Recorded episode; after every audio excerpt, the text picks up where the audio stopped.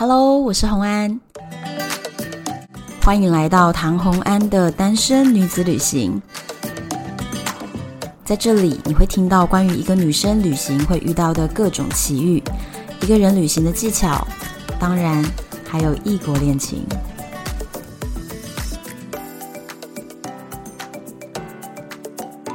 欢迎回到旅游的单元。朋友们，听到我的声音有没有非常想念？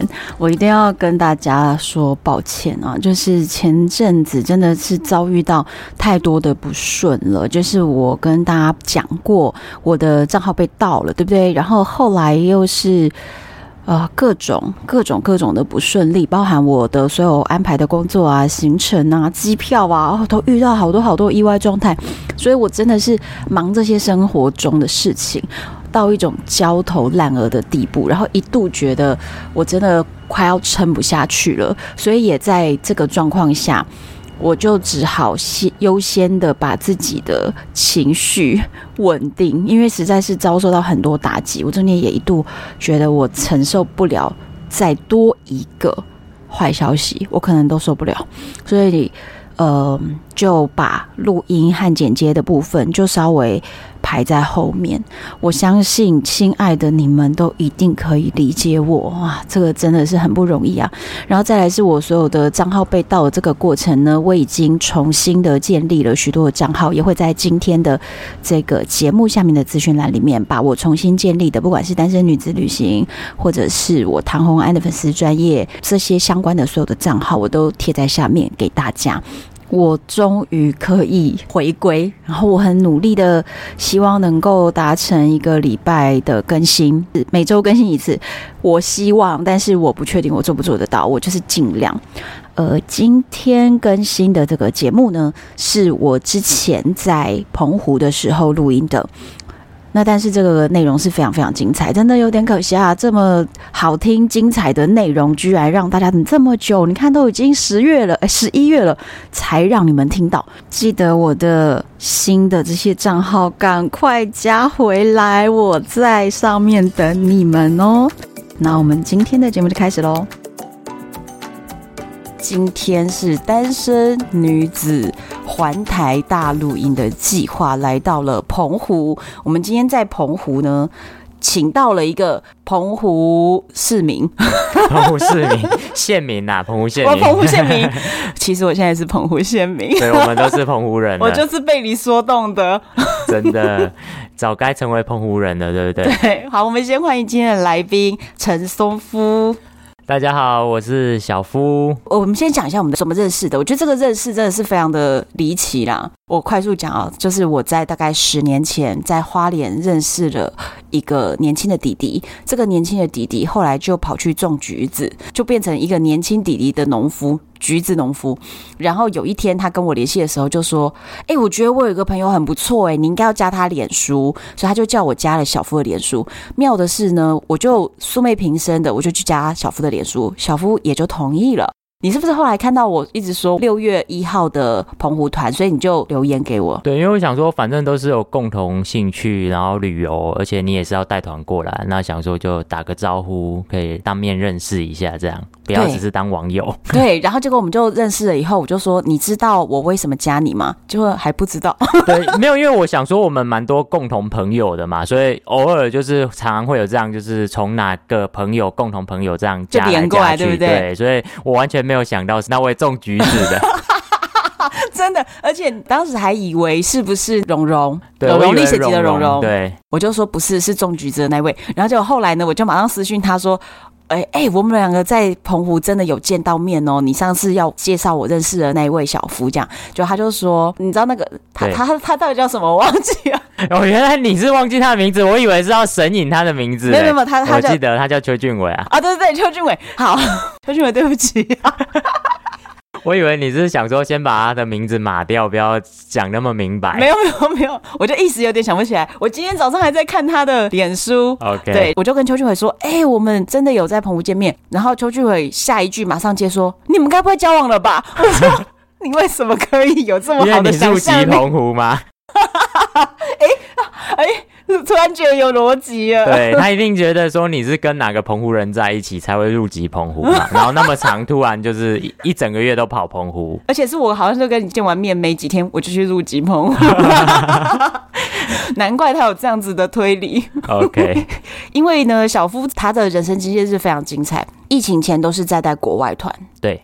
然后疫情后突然就到澎湖了，就到澎湖，然后就简直是在定居在澎湖。是啊，就从疫情二零二零年那时候开始没办法出国之后，嗯、就在两年前的这个时候就来到澎湖。那原本想说只是哎待个两三个月，应该之后国境开了，我就又继续往全世界跑了吧？因为我以前带团是算是主要走特殊路线，然后跑世界各地这样，嗯、所以说原本想说哎应该可以往世界各地跑了，结果哎殊不知就在澎湖待了两年，然后成为澎湖人这样，真的。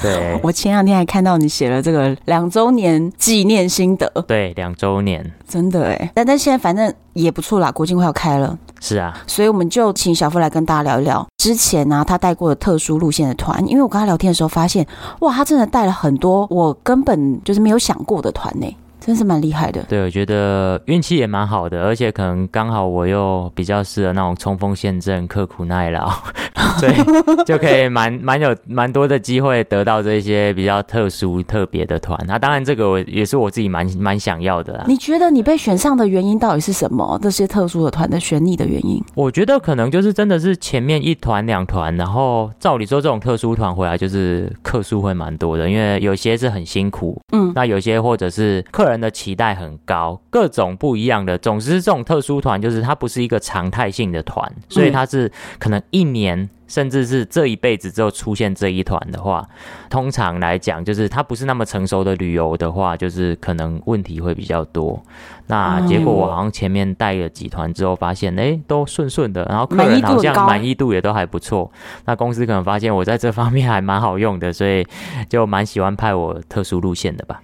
因为这种团就是，如果如你所说，就是它是很特殊的天时地利人和才成了这一团的时候，那就变成领队是没有经验的，就没有在这个团里的经验，没有这个规格的经验。对，有一些东西就是一，第一是你是一个很好相处的人，让他们对你不会排斥，感觉很好。第一个就是先站在不败之地，第二是你有反应要快，对，临场应变的时候反应，对不对？是。今天就选出了四团很有意思的团跟大家分享。首先呢、啊，当然就是要从我最熟悉的地方，因为之前我们有聊到，你有出过一团很奢华的摩洛哥奢华团。对，这个奢华哦，我听到了它的那个规格，也是真的觉得哇，多奢华呢？团费是多少？团费的话，应该是我有点忘记，因为已经是两三年前的事，但我记得是四五十万跑不掉。然后如果再加商务舱的话，就再加上去。哦，商务舱这个一定都是大商务舱了。对，非商务舱不搭，不搭经济舱。这十五天就要差不多要五十万。对，真的是很高规格。在摩洛哥其实物价不算很高，但是在摩洛哥你要很顶的东西，就是是真的是没有天花板的那种。对，我跟你讲这件事情，我是不是在我的节目里面都一直跟听众朋友们分享说，摩洛哥就是一个你要穷游也可以玩得了，但是你要奢华只会超乎你的想象。对，就是它的这个奢华，只怕你没办法买单而已，只怕你的卡刷爆而已。真的一定会。对，好，那我们来讲哦第一啊，住宿的地方啊，我当时就在想了，最奢华的城市 Marrakech 的首选一定就是安曼体系的住宿。对，在安曼住了，哎，好像三个晚上吧。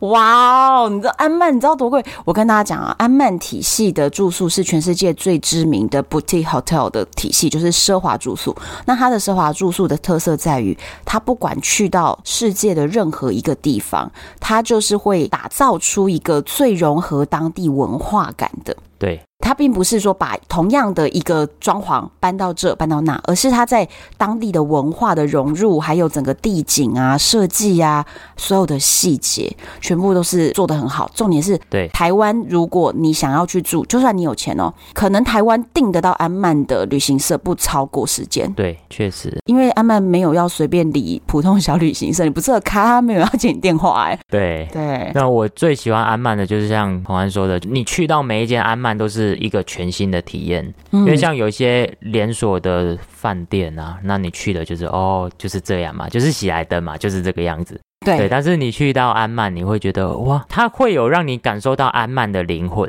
嗯，该有的服务，该有的细致度，你都感受得到。但是呢，就是一个全然的不同的体验，就是融合当地的文化，嗯，对，甚至很酷诶，不同的安曼，他们很多的食材都是在地种，他们自己种的。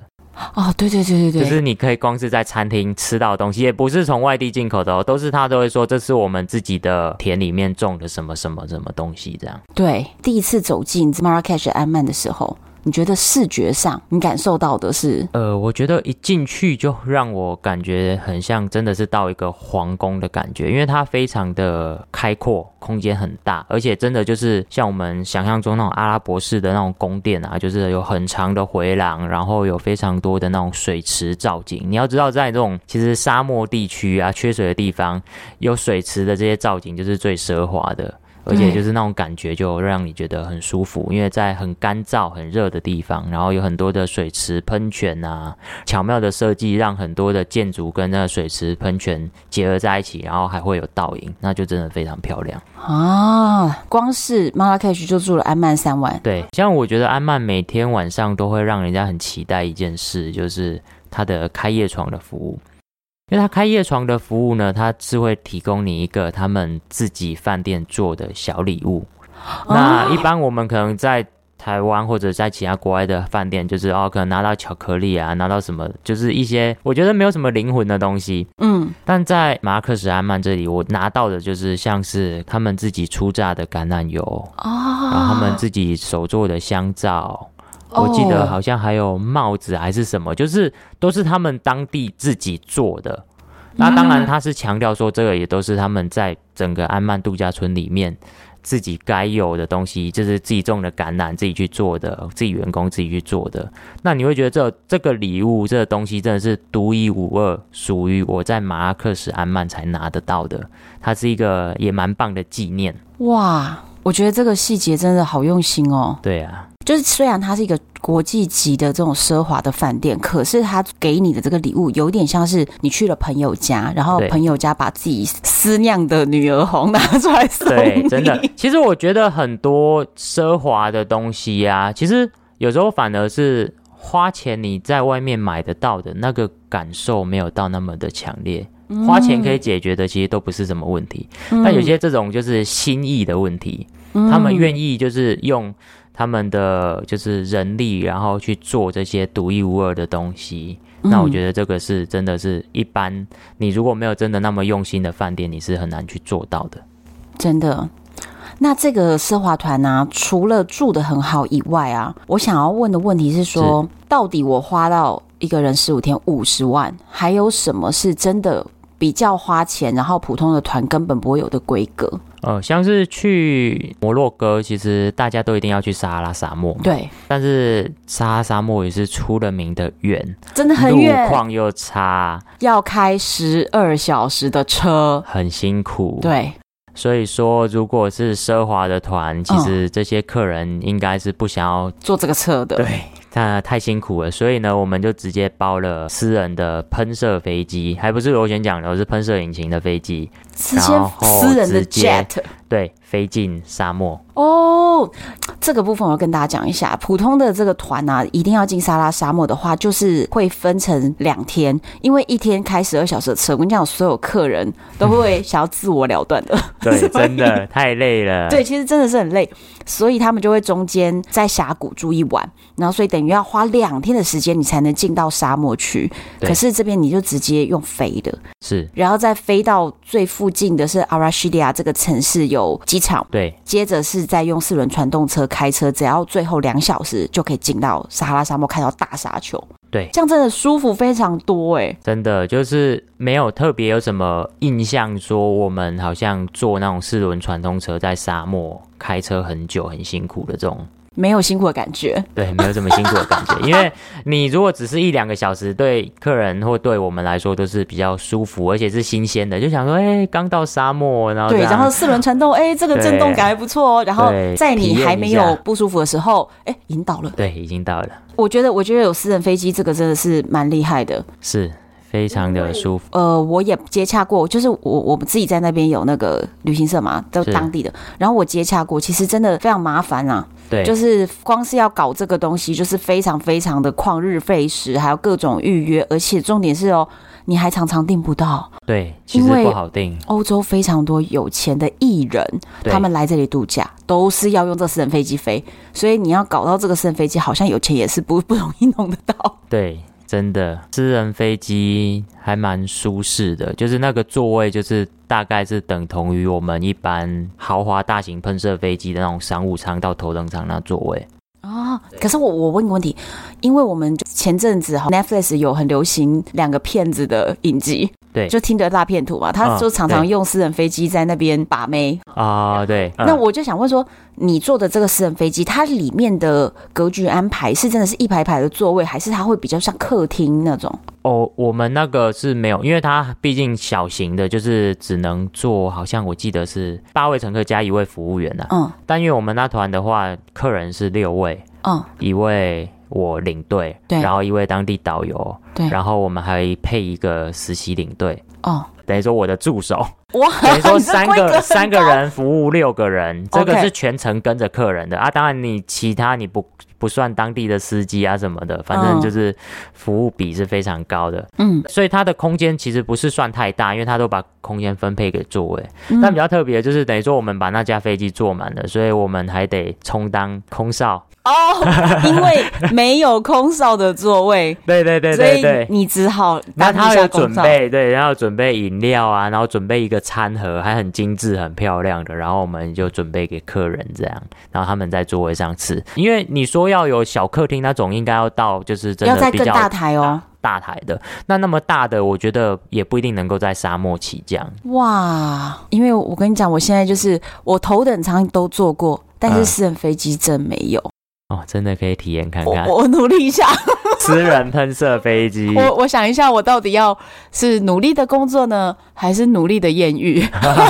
努力艳遇也许比较容易达成哈。对，真的不容易，不容易。不会啦，不然你就来跟我一起做领队，也许就有机会。你觉得我适合吗？可以，可以，我怕我。我怕我比较有公主病，我不太确定啊。其实公主病旅行团 不是整团都公主病，不是因为我之前其实在，在在呃，在今年就是带粉丝的完美旅行团之前呢、啊哦，是我是从来不带团的。对，那所以我在这一次之前，其实我都不知道原来我可以做到这些。我之前一直以为我不行。我觉得人的潜力是无限的，我从来也不觉得自己有办法做到那些。但有时候，为了当然为了挑战自己，为了新台币，都可能还是会低头。很实在。对，好了，如果说有哪一团需要私人飞机的服务的话，我也是可以。哇，是漂亮空姐哦！我也是可以在上面很认真的帮大家端水果盘。对，可以，可以。好，那我想问，这样子的这么高奢团的领队，对，到底要做哪些事情是普通团的领队不用做的？其实像是在摩洛哥团啊，其实摩洛哥的食物就是出了名的特别啦。我不要说难吃，因为这个口味的东西本来就见仁见智。但是就我的经验来讲。嗯，没有台湾人吃的。大概大概前两天还可以觉得说，哦，好像还蛮特别，特别的。然后大概第三天开始就有点怀疑了。对，然后之后就可能会开始反胃了。而且他们要在十五天真的很长。对，十五天。太多了，所以我们这种高规格团，其实一般在大城市里面还好，反正一些国际化城市，我们都可以选一些比较现代化的食物啊，嗯、国际化的，甚至我们还有去吃日本料理啊、亚洲菜啊，嗯，对，都都有都有这样的选择。嗯、但是当你进到沙漠的时候，真的是怎么有得吃就不错了，你还挑什么？所以说呢，我那时候行李箱买一个三十寸的超大行李箱呢，嗯、我可能有将近一半是装。着零食、五谷杂粮、泡面、罐头，各种食物食材，台湾食材，对，直接带过去。可是你带食材的话，意思是你也要当厨师的意思吗？哦，对，就是这样。这很不容易耶。对，就是那时候我一到我们沙漠的营区，嗯、第一件事情安顿好客人之后，直接冲厨房，然后把我行李箱的一大堆食材拿过去，开始跟他们讲。但我后来觉得，嗯，沟通上面可能有障碍，而且我最担心的是，他们煮出来的可能他味道就不对，他就把我们的拌面，把我们的维力炸酱面放进他的塔奇锅里面，很有可能，对，就就 就是会变成。说嗯，那那我还是自己亲力亲为好了，因为你很怕他又把你的台式食材煮成模式食物，对，真的会。所以说呢，后来我就决定了，我跟他要了一个炉，我就说这个炉就今天都给我用，对，我的专属，因为反正那个营区也是我们包了，也没有其他人，占了一个炉开始煮我们的食物，煮泡面啊。煮炒饭啊？简简单的泡面啊，面条类的，然后对，也有炒饭，然后罐头类的那些。通心粉、青菜、炒青菜，对，有炒青菜。哇，我跟你讲，炒青菜在摩洛哥是绝对吃不到，你点不到的东西。的，对，对，对，所以你居然有炒青菜，对，真的是。请问你那个青菜到底是生菜沙拉哦？对，你怎么保鲜的？那那青菜当然是他们当地有，但但是我就就是直接把它调味炒熟，台式调味料，对，对，对，真的。太感动，我觉得在沙漠里面看到那盘炒青菜，应该要流下一滴眼泪才对。对，然后还有康宝浓汤，虽然很简单，但至少你就是有喝到哎、欸、台湾味的一个热汤。因为其实你在摩洛哥喝的那种汤，就是就是就是模式口味。我跟你讲，因为摩洛哥就是其实很重香料，所以任何东西到最后你就会觉得，哎、欸，你吃的是饭，你吃的是面，你吃的是塔吉锅，你吃的是汤，哎、欸，怎么味道都一样？同一个哎，对，对，对，对，同样的味道。鸡肉、牛肉、羊肉都一样哎、欸，这就差不多。吃来吃去，你就觉得怎么点怎么都一样。对，真的是这样。哇，所以原来就是高奢团的贴心领队还要兼主厨。对，我还记得我早上还去煮粥，然后 那时候我忘记是团员还是谁帮我拍了一张照片，就是整个很很邋遢，头发都还没整理，然后就在那边熬那锅粥。然后准备清粥小菜，还煎荷包蛋哦！哇 哇！我跟你讲，这个照片呢，我就会替大家要到，然后发在我们 单身女子旅行的脸书社团、台湾的粉丝专业以及我们的 IG 上面，让大家见识一下。好，对，就是在撒哈拉沙漠，这领队要怎么样让客人很满意的各种努力，真的，真的，真的太厉害了！因为我觉得这种高奢团的客人。他可能有的时候会随时有一些想法，什么？他是不是就变成很多时候你们不只要按耐客人，对，你们还要按耐好当地的所有服务店家各种事情。哦，对啊，毕竟有时候我们的我们都知道，我们比较要求比较多，嗯，要让他们服务的心甘情愿啊。其实有时候就最最好用的就是 就是 money money，对，基本上有时候就是带美金啊，或者是欧元的那种小钞。就是看、嗯、看地方，对，就是、所以只要客人突然突提出一个什么样要求，然后你就要眼明手快，然后马上把个一张小钞塞到服务员手里，顿时他们的笑容就会绽放出来。对对对，就服务就可以到位了。哦，对，当然有时候也不是那么现实啊，因为毕竟有呃有一些我们也是长久合作的，因为像。嗯摩洛哥还算是比较会常出现的团，嗯，你要先打理好，你后面才好办事，对，或者是你之后的团，你下一次再来，那大家才会觉得，哦，这几个上次合作很不错，这样。很上道的人，对。所以以后他就认得了，所以以后大家就好做事。是是是，所以就先把他都打理一遍。对对对。那你这样子真的是无时无刻就是要观察着所有的客人的需求。对，客人人数其实很少，因为我们才能够真的是好好的服务客人。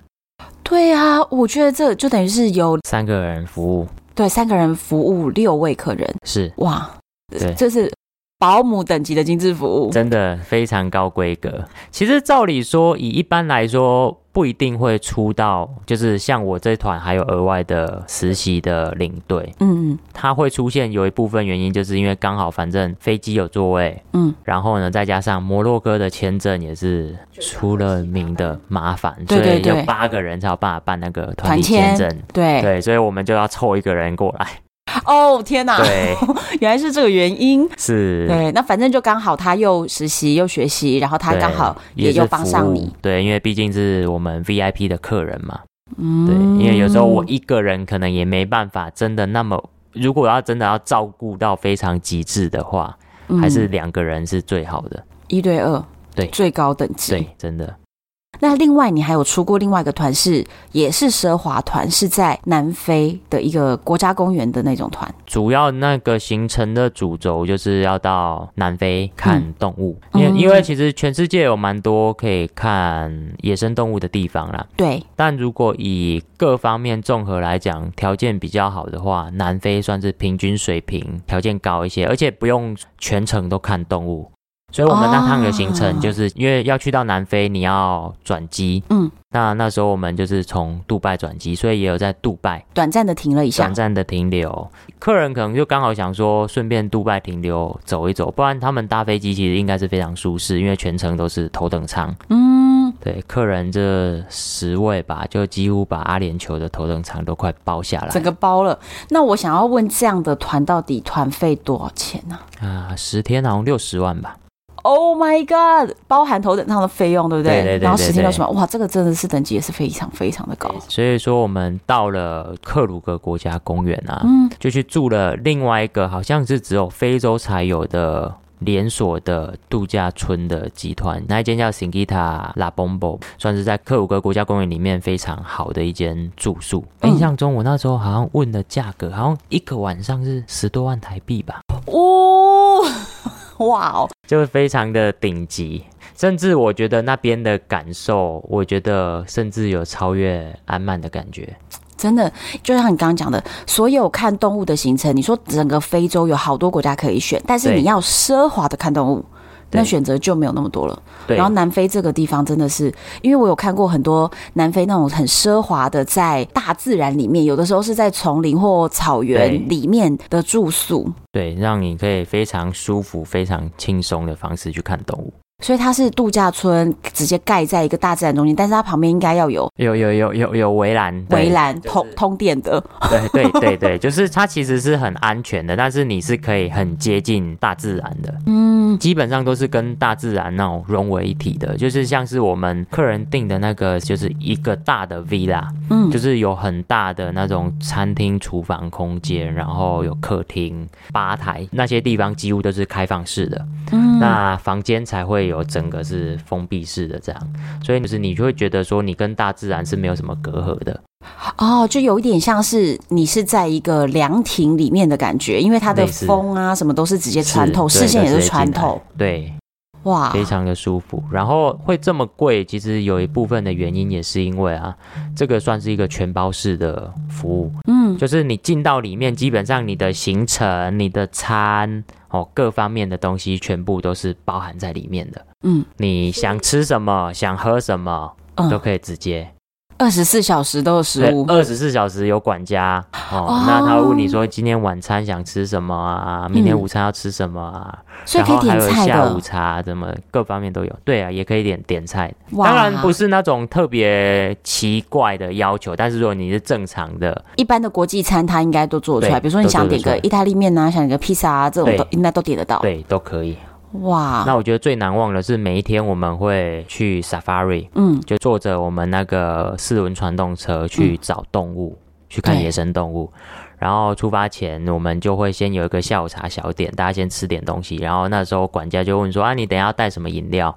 他要准备一个环保杯，然后保冰杯哦。嗯、然后就我就说：“哎，那我来一个 Mojito 好了。哦”然后我就带着一杯 Mojito，然后坐着我们的吉普车，然后就出去开始看动物，开始寻找动物。对，就开始啊，大象啊，然后狮子啊，啊，猎豹啊，这样。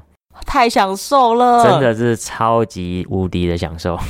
反正他们就是带你到处去绕。对，因为我之前也有 safari 的经验，其实当地如果是真的很熟的这些开车的这个司机，他是很知道哪一些动物在哪一个领域生活着。对，他大概在那个区域绕一绕，他会找得到，就是狮子本尊。对，我都觉得他们蛮厉害的。而且我我们都开玩笑说，这应该是攻读生吧？你怎么都知道他在哪？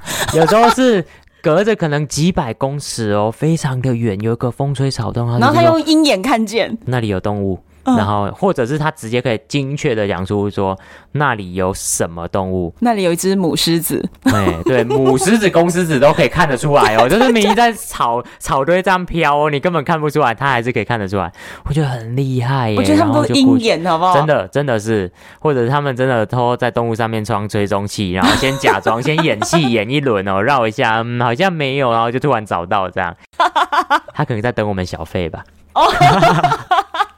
就是你小费拿出来快一点的话，我就直奔。呃、对对对对对，因为我，我真的觉得那些负责 Safari 的人呢、啊，太厉害了。对啊，对啊，真的。但我也相信啊，其实他们真的是，如果每一天都待在那，然后其实大部分可能动物的习性他们都掌握的话，就是大概知道它都会出现在什么区域。哎、欸，可是你们这种行程在这样子高级的这种，就是等于是大自然的营地里面住多少天？呃，在克鲁格国家公园，记得是住两个晚上了。嗯，对，因为其实看动物的行程还是稍微耗体力的啊，因为越野车嘛，嗯、那你就是路况也不是说太好，因为毕竟都是国家公园，都是大自然。嗯，对啊，还是稍微累一些，所以客人也没有想要待太久。这也是为什么会选择南非，因为南非你不是单纯看动物嘛，去到开普敦那边也是非常哦，又是一个很 city life，对，顶级奢华的东西也都有。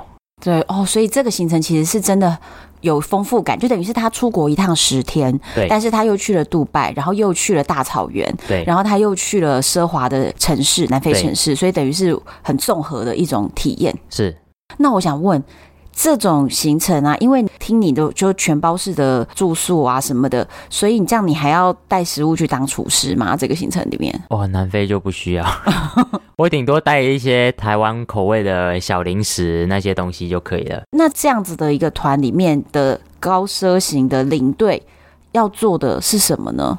的服务基本上就是非常细致的贴心的服务吧，就是因为先预想可能客人在任何地方会碰到什么状况，然后我们要提早先去排除掉，就可能像甚至今天天气比较热，嗯，然后就先打电话去叫饭店把冷气都打开。哦，是这种很细心的东西。对对对，确定就是所有的状态是他们回去的当下是。都会觉得非常的舒服，非常的到位。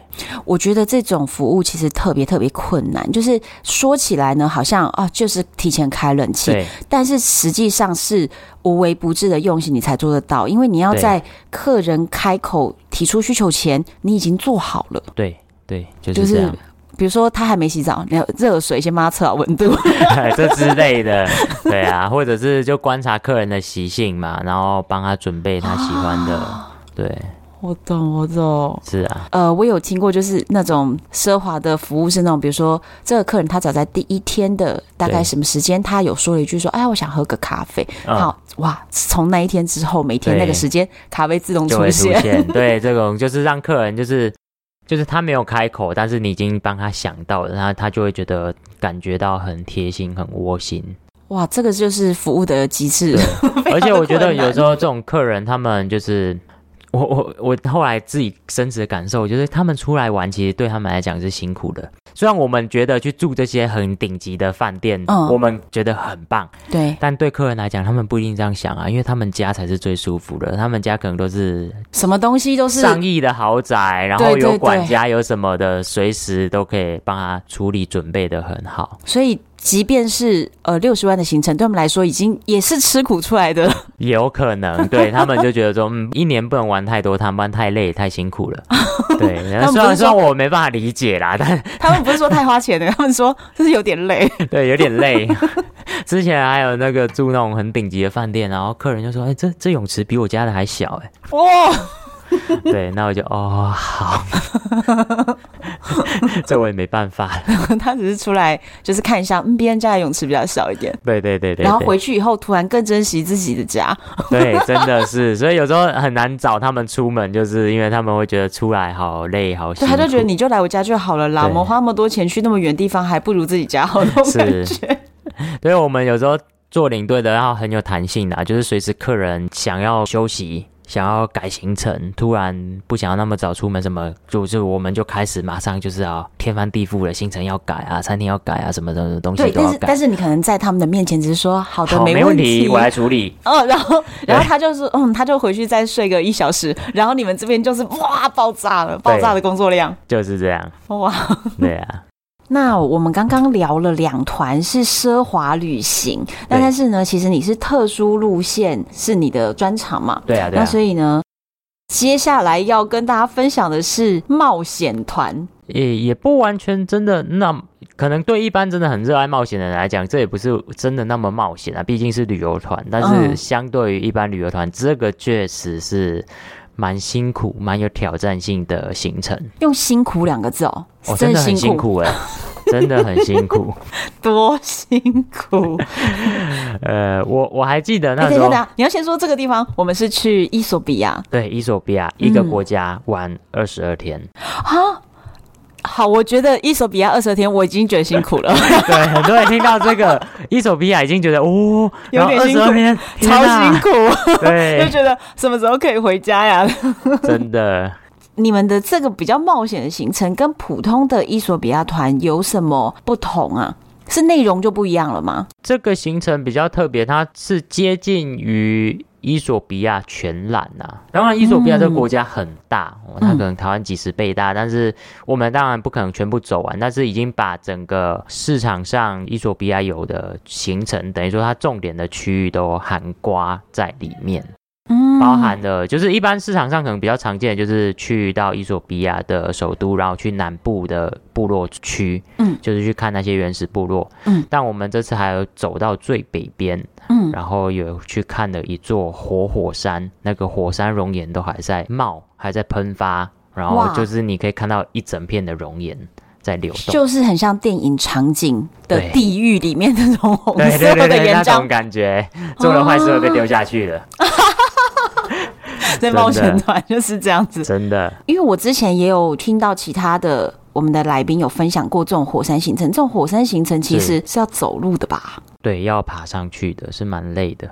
所以是要爬几个小时，然后从什么时候开始爬？半夜吗？对，其实因为那边算是非常低洼的地区，所以气温非常的高。嗯，大白天的在外面行动或者是爬山健行，这个是有点疯狂。就是会热死，对，真的可能会热死。我印象中那时候我们大概是傍晚的时候，嗯，已经没那么热了，然后开始爬，爬到上面刚好可以简单吃个简单的、很简易的晚餐，自己准备一些小东西带干粮的那一种，干粮。对，因为白天看火山比较没有那么感觉，因为那个火山熔岩啊，其实还是要晚上天黑的时候那个红。会非常的醒目，嗯，然后就很壮观，所以就是等到晚上的时候就去看火山，走到火山口这样。可是你们从傍晚才开始往上爬，然后又在上面吃了点东西，再来慢慢看、慢慢拍照。对，所以你们这个是一个通宵行程呢？哦，对，其实，在晚晚上在那边是可以有地方，它有小小的类似用石头堆的房子，有小小的就是可以休息的地方。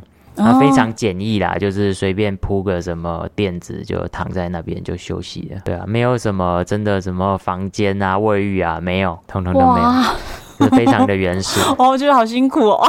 对，不是，而且重点是，其实前一天大家白天是在先补眠、养精蓄锐吗？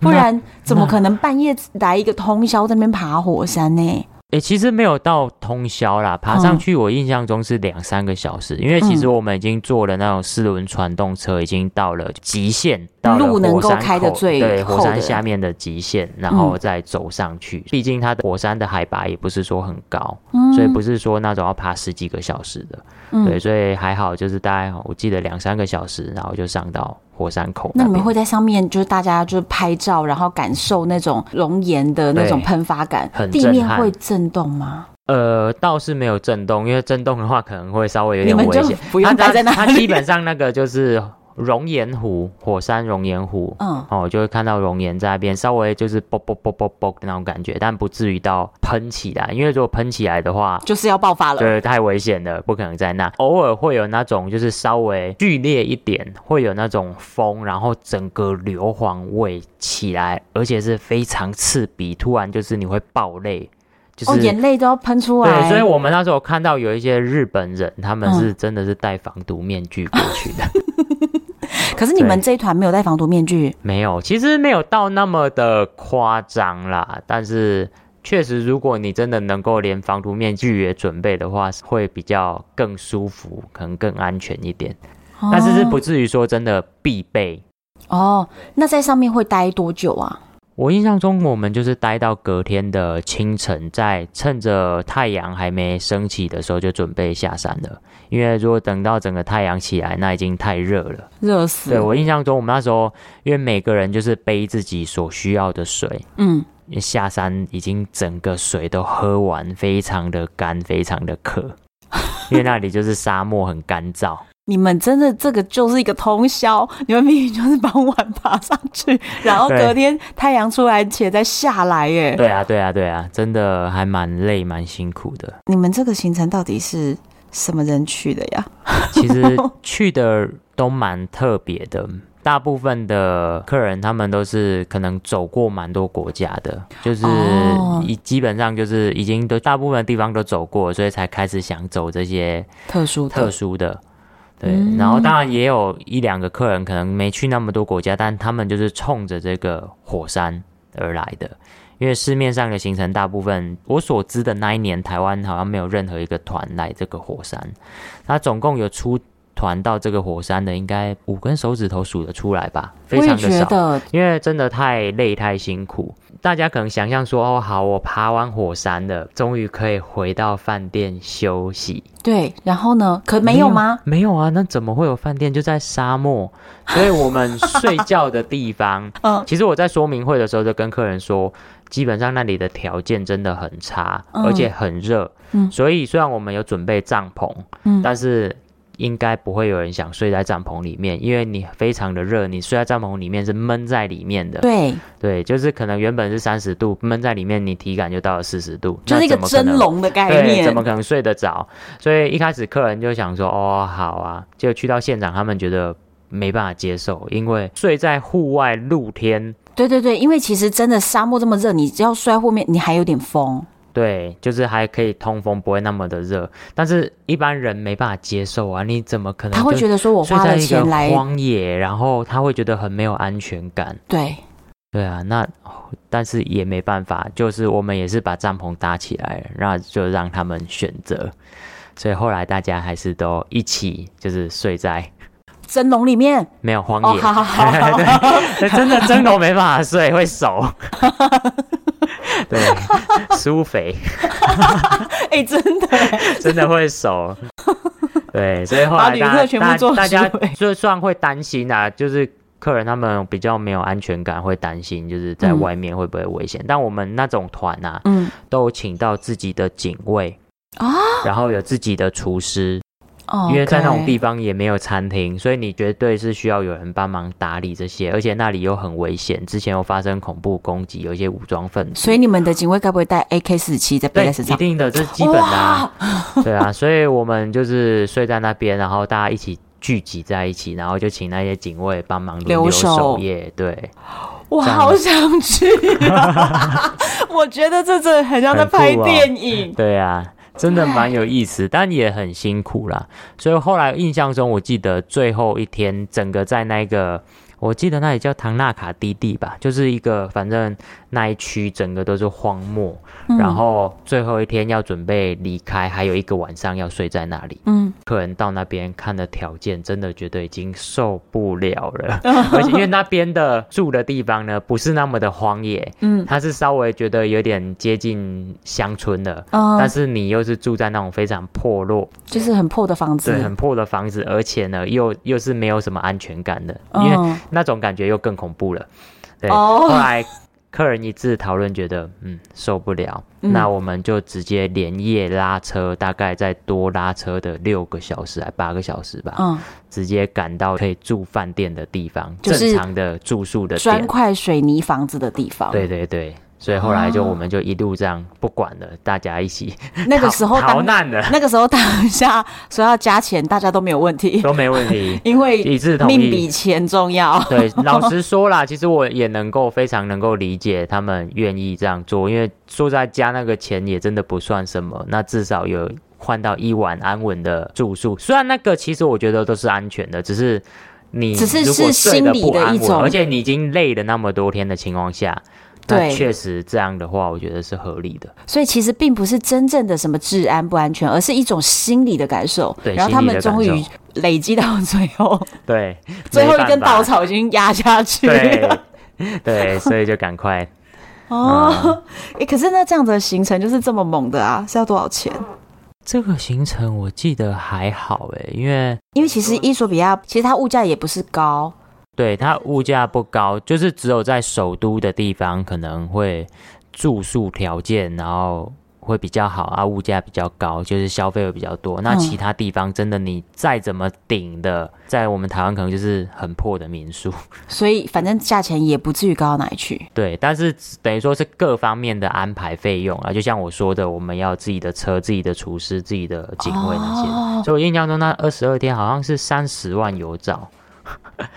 二十二天三十万有找，比南极游轮便宜哦，各位。对对 对，但是是很辛苦的。对对，但是南极游轮我毕竟是住在头等舱。对呀、啊。可是可是我讲真的，就是不一样的体验。我还是很想去，我真的会想去。值得。对。哇，那那这个里面你还说有一个沙漠地形很特别的一个硫磺泉。对，就是。在那边，因为整个都是那种火山地形，然后我们在那个唐纳卡低地那边啊，就整个我们会去到有一区，走进去就整个它是又黄又绿又红，然后呢，我们那里导游就一直的在告诫我们，绝对不能踩到那个液体。因为你会直接融化，对，就会腐蚀掉这样。你直接，但是就觉得又刺激又 又又特别，又又，又很想进去，因为你就觉得整个被那个环绕，而且那颜色是完全就是七彩的、缤纷的，因为你就觉得很神奇，这是大自然的奥妙。我想问一个问题：你们在走的地方是有木栈道吗？还是什么？没有哎、欸。啊？等一下。我记得好像外围区有一部分，但是你如果真的想要走下去的话，它是有一些是没有木栈道，就等于说它有一些已经是结晶的。哦，你们要踩着那个结晶，但是不能踩到液体。对对对，就是这样。我帮大家就是具体就是可以想象一下，当然这个我觉得你们还是要来网站上面看照片。那这个就是其实我刚刚看到照片的时候，我会第一个联想到有点像美国黄石公园，对，有一个区块，对，它就是那种七彩缤纷的，然后你会觉得很像漂亮的湖。黄石公园那是液体，就是好像前两年有则新闻是有一个旅客，他就觉得哇实在是太美了，他就往下走，下结果他就脚一滑。然后他的旅伴们就看到他整个人就消失了。对，我跟你讲，这个这个叫做尸骨无存，因为它就是融化了耶。对啊，对啊，对啊，真的真的就是它腐蚀性非常强。那这样子你们也是在那边走？对，你不会很害怕吗？你不会很害怕说你们有爱有恨呐、啊？就是。我觉得你身为一个领队，更可怕的是说，对，我要照顾团员的安危，所以一般来说，我是尽量的阻止他们做这些事情。嗯。对，因为你知道自己就是自己的命自己负责。可是如果是他们不去遵守规定，或他们不小心，对，那怎么办？对啊，哇！但但我觉得有时候这个就是怎么去拿捏，因为我觉得像做领队，有些领队就是非常非常的小心。但小心到后来，就是让团员的感受就是他不够尽兴，对对，觉得太扫兴了，这样不行，那不行。稍微有一点点，就是比较神经比较可能大条，或比较我，因为我 我觉得啦，我换做设身处地，换成我是跟团的，我也是希望想要真的是深入去体验。那如果一直有人在阻挡我，我就觉得很不爽，对，很不爽，很扫兴，所以我还是会尽量。评估团员的状况之后，带着他们尽量在安全的情况下，就是小小走一圈这样，能够体验。对，好啦，这个是顶级领队的拿捏。对，然后也是不怕死啊，可能就是有些领队就说你夜路走多，总会遇到鬼。我真的觉得这很可怕，因为难免难免都有可能。因为我跟你讲，事情就是这样，就算在他们走下去之前，你就算叫他们全部每个人都把那个生死状签一签了，对啊，真的出了什么事，还是会，你还是对，对你还是会承担那个责任。再来是，其实自己心里会很过不去的，对，确实，对，所以哇，风险好大的一团，真的非常大，又好玩，风险又大，很刺激。那你们到南边也是有去部落区，对不对？对。我印象深刻，就是一般在在伊索比亚，其实大家最喜欢就是去看那些原始部落，嗯，就是各个可以说就是他们那边的原住民，嗯，那里的原住民就真的比较原始一点，就是原始到就是大部分可能是没有穿衣服的，对，那种的原住民。其中有一个最有名的就是纯盘族，哦，他们的嘴巴会弄一个盘子，然后把盘子卡在等于说把你的嘴唇有点像是割下来。嗯，然后但是还连着，然后把一个盘子塞进去你的嘴唇跟你的嘴巴中间，然后等于说他的嘴唇就是镶着一个盘子，唇盘，对，一个盘子这样。你真的看他们本人？对，跟他本人，然后他们就是因为这样镶着，所以他们很容易会流口水下来，就是吃东西也不方便。但是呢，他们那个盘子是可以拿下来的。所以呢，他偶尔就会把它拿下来。可是拿下来的时候，嘴巴就破一个洞啊！你就会看他嘴唇就在那边晃。哦，对对对，因为盘子很大，所以它其实嘴唇被撑松开来了，松开了，就蛮蛮蛮刺激，蛮蛮蛮特别的。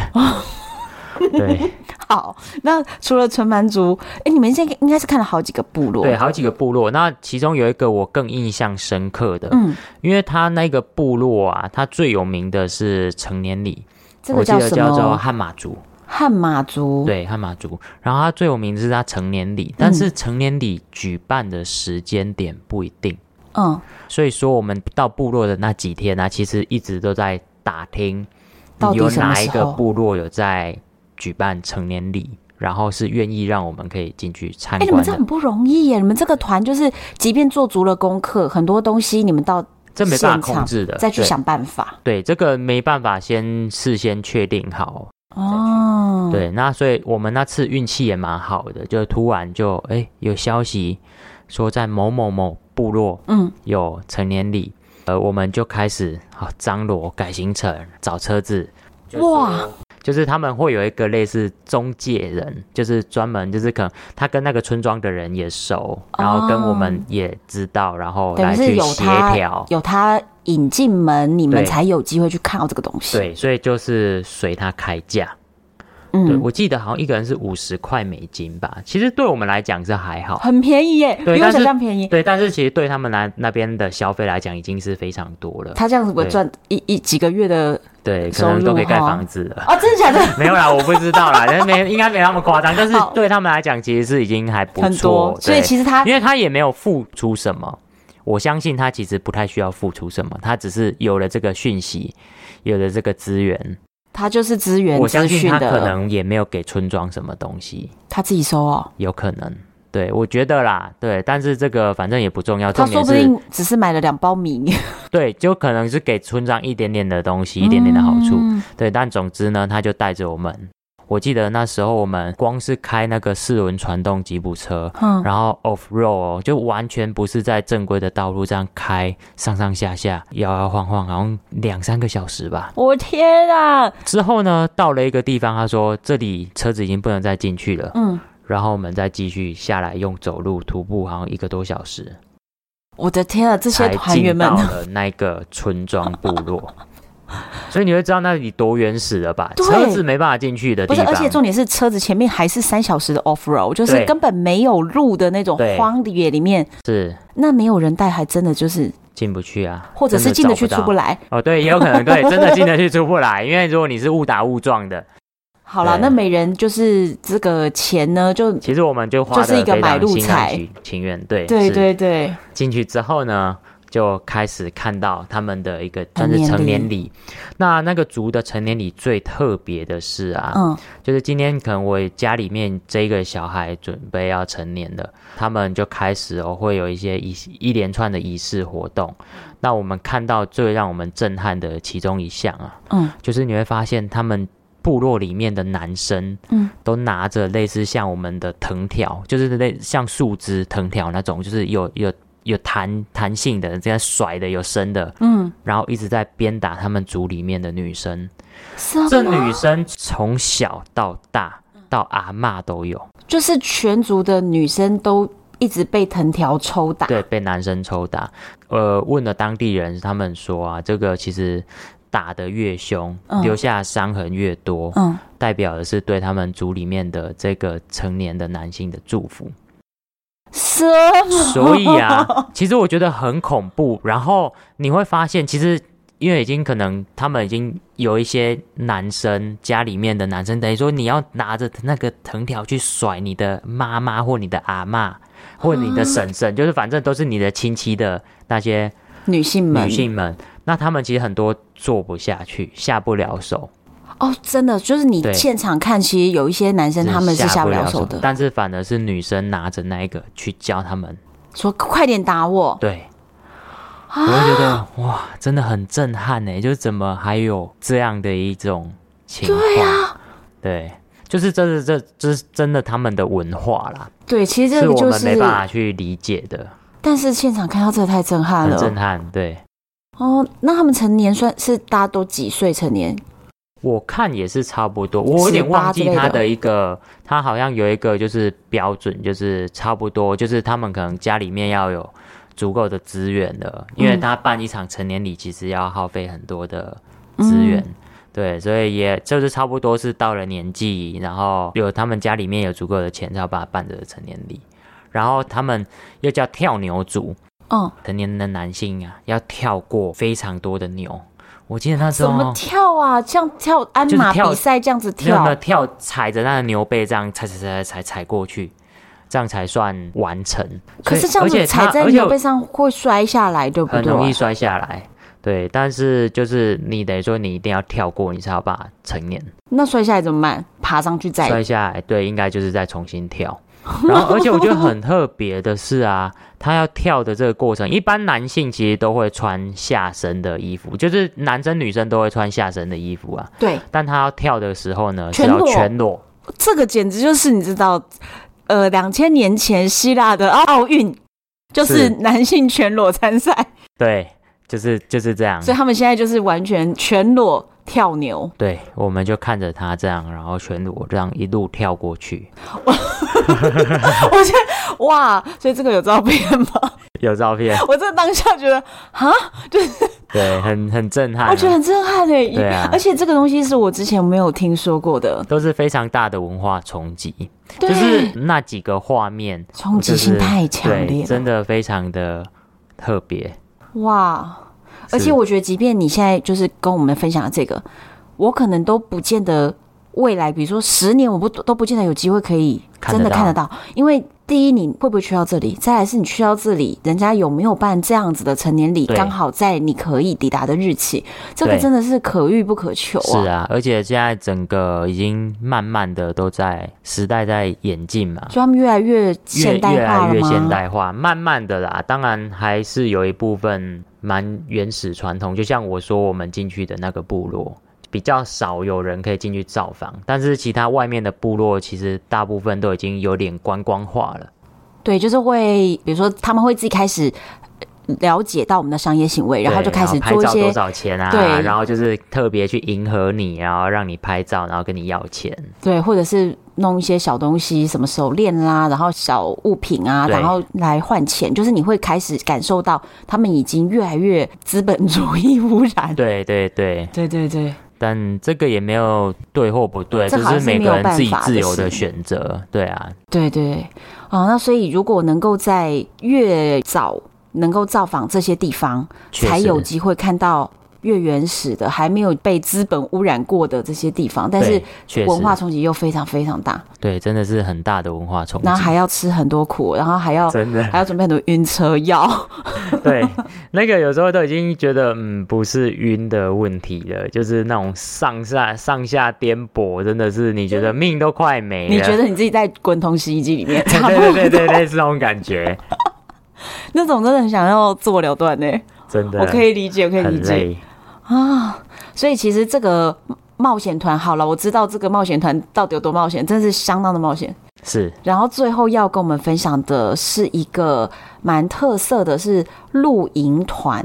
对，这个露营团是在就比较轻松一点点。哦，它它比探险团轻松了。对，我觉得稍微轻松一些。那这个团你是去哪一个国家？呃，纳米比亚。哦，我也去过纳米比亚，可是我那时候是很棒。然后，可是我那时候是自驾，然后都是找住宿点，我没有露营。但是我当时是觉得说，哇，有看到蛮多人开露营车。对，那所以你们的这个团是怎么样安排？呃，它其实我们参加那个露营车，它其实是一个露营卡车，一辆露营卡车。哦，那大概可以坐十几二十位的乘客。嗯，那空间蛮大的，而且整个露营卡车就是又挑高，然后大面的观景窗，所以可以。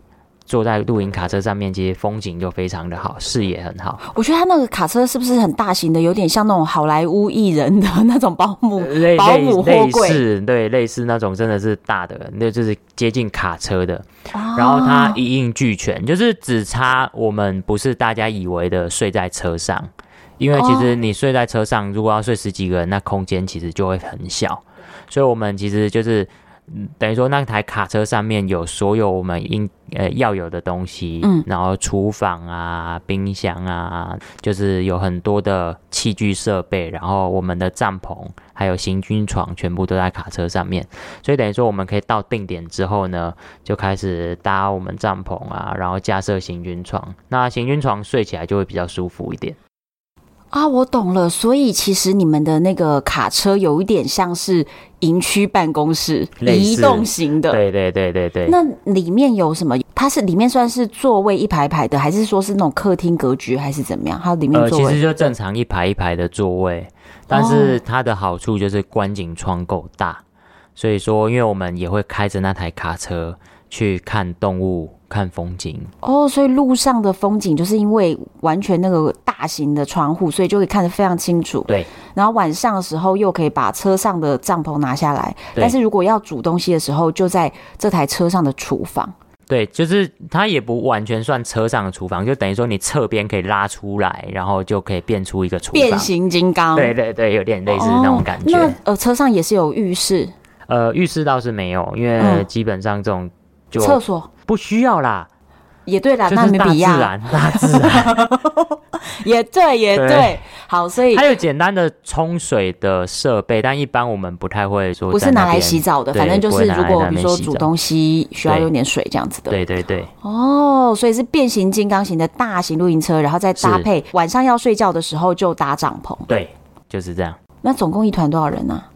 一团也是十来个人，最多就是我说好像是十五还是七个吧。那这样子的总共天数和价格会是？呃，我们那时候玩了十五天，嗯，然后我记得好像就是十五万左右。哎、欸，其实这个比起我们前面讲的，就是又奢华又冒险来说，就这个价格非常划算。对，对，因为露营的话，相对费用就可以低一些嘛。我们等于说只要付那些国家公园的。入场费，然后有一些可能有营区营位的，然后需要付那个费用。啊，当然也不是全程都露营，因为会太累太辛苦，所以中间我们有到就是一座海边的城市，稍微可以休息，住个民宿或饭店，再继续走行程这样。哦，我觉得其实这样的行程真的很棒，因为其实他这样的露营并没有真的是太辛苦，对，然后有接近大自然的感觉，是，所以。又有了乐趣，可是呢，啊、舒适度啊、方便度，然后再来是价格，真的很划算的。对啊，就以非洲来来说的话，而且又是那种团，又不是说一次那种二三十人、三四十人那么多的话，以那种价格其实是很划算。哎、嗯欸，所以那个参加这种团，是不是自己团员要找会煮饭的？哎、欸，其实大部分的餐啊，嗯，都是我们有一位灵魂人物，就是我们的导游，当地的导游，嗯，然后他兼司机，嗯，然后兼厨师，然后 还兼就是各种的解说，上知天文，下知地理，然后每一只动物也都非常的了解熟悉，所以就是由他一个人，对，带了所有的事情，对。怎么非常厉害。我们当然偶尔煮饭的时候我们会协助，因为如果只有他一个人的话，可能时间上面稍微会久一些。虽然我觉得他也是非常有效率哦，对就是、所以可能比如说帮他洗洗菜啦，递个碗盘什么的，是，但是主要是他做。对，但后来有时候会变成说我们会去抢抢着煮饭。因为大家吃久了当地食物之后呢，也是想要换一下台湾味，对，所以大家会想办法，然后去超市找一些就是比较接接接近我们口味的东西，然后做一些我们喜欢的料理。今天你别这么累。对对对对。哦，所以我觉得这个很特别，所以这个灵魂人物实在太重要嘞。对，那导游很厉害。那你跟他搭配的时候，你要做的事情就是，我其实蛮放心的，我觉得相对轻松。嗯、那我大部分就是帮忙翻译。哦，所以他是当地人，对，他当地人，然后他都讲英文，嗯、那我就协助翻译，让团员能够跟他沟通，这样就 OK 了。那其实基本上我们在那边除了去讲解一些比较专业的东西之外，其实一般平常生活的或者是就是可能煮饭啊，还是一些简单的，大部分团员简单的都也可以沟通。所以我们那团就比较真的有点像是那种一群好朋友，大家出去玩那种感觉。我好想去这个团哦！对啊，真的，这个真的蛮有趣的。那你们当时一定有去那个 Atosha 国家公园，对不对？哦，对，很棒，我很喜欢那里。哎，我也超喜欢。你知道我喜欢到怎样吗？啊嗯、我买了一件他的那个。就是国家公园制服的那种卡其色上衣，哦、然后又再买了一个他的那个 国家公园的牛皮的那种、嗯、那种帽子。对。然后当时我一直被全车的人笑，他们一直笑我 说：“就是国家公园的工作人员。”对，他就说我们在国家公园 Safari 的时候，嗯、呃，大家都不能下车，因为为了你怕被野生动物攻击嘛。对啊，对啊。然后他们都一直说叫你下车去找动物。对，他说他们我们帽子掉了什么掉了，你下去捡，你穿这样你可以下车。嗯 对，动物都认得你，你是管理员。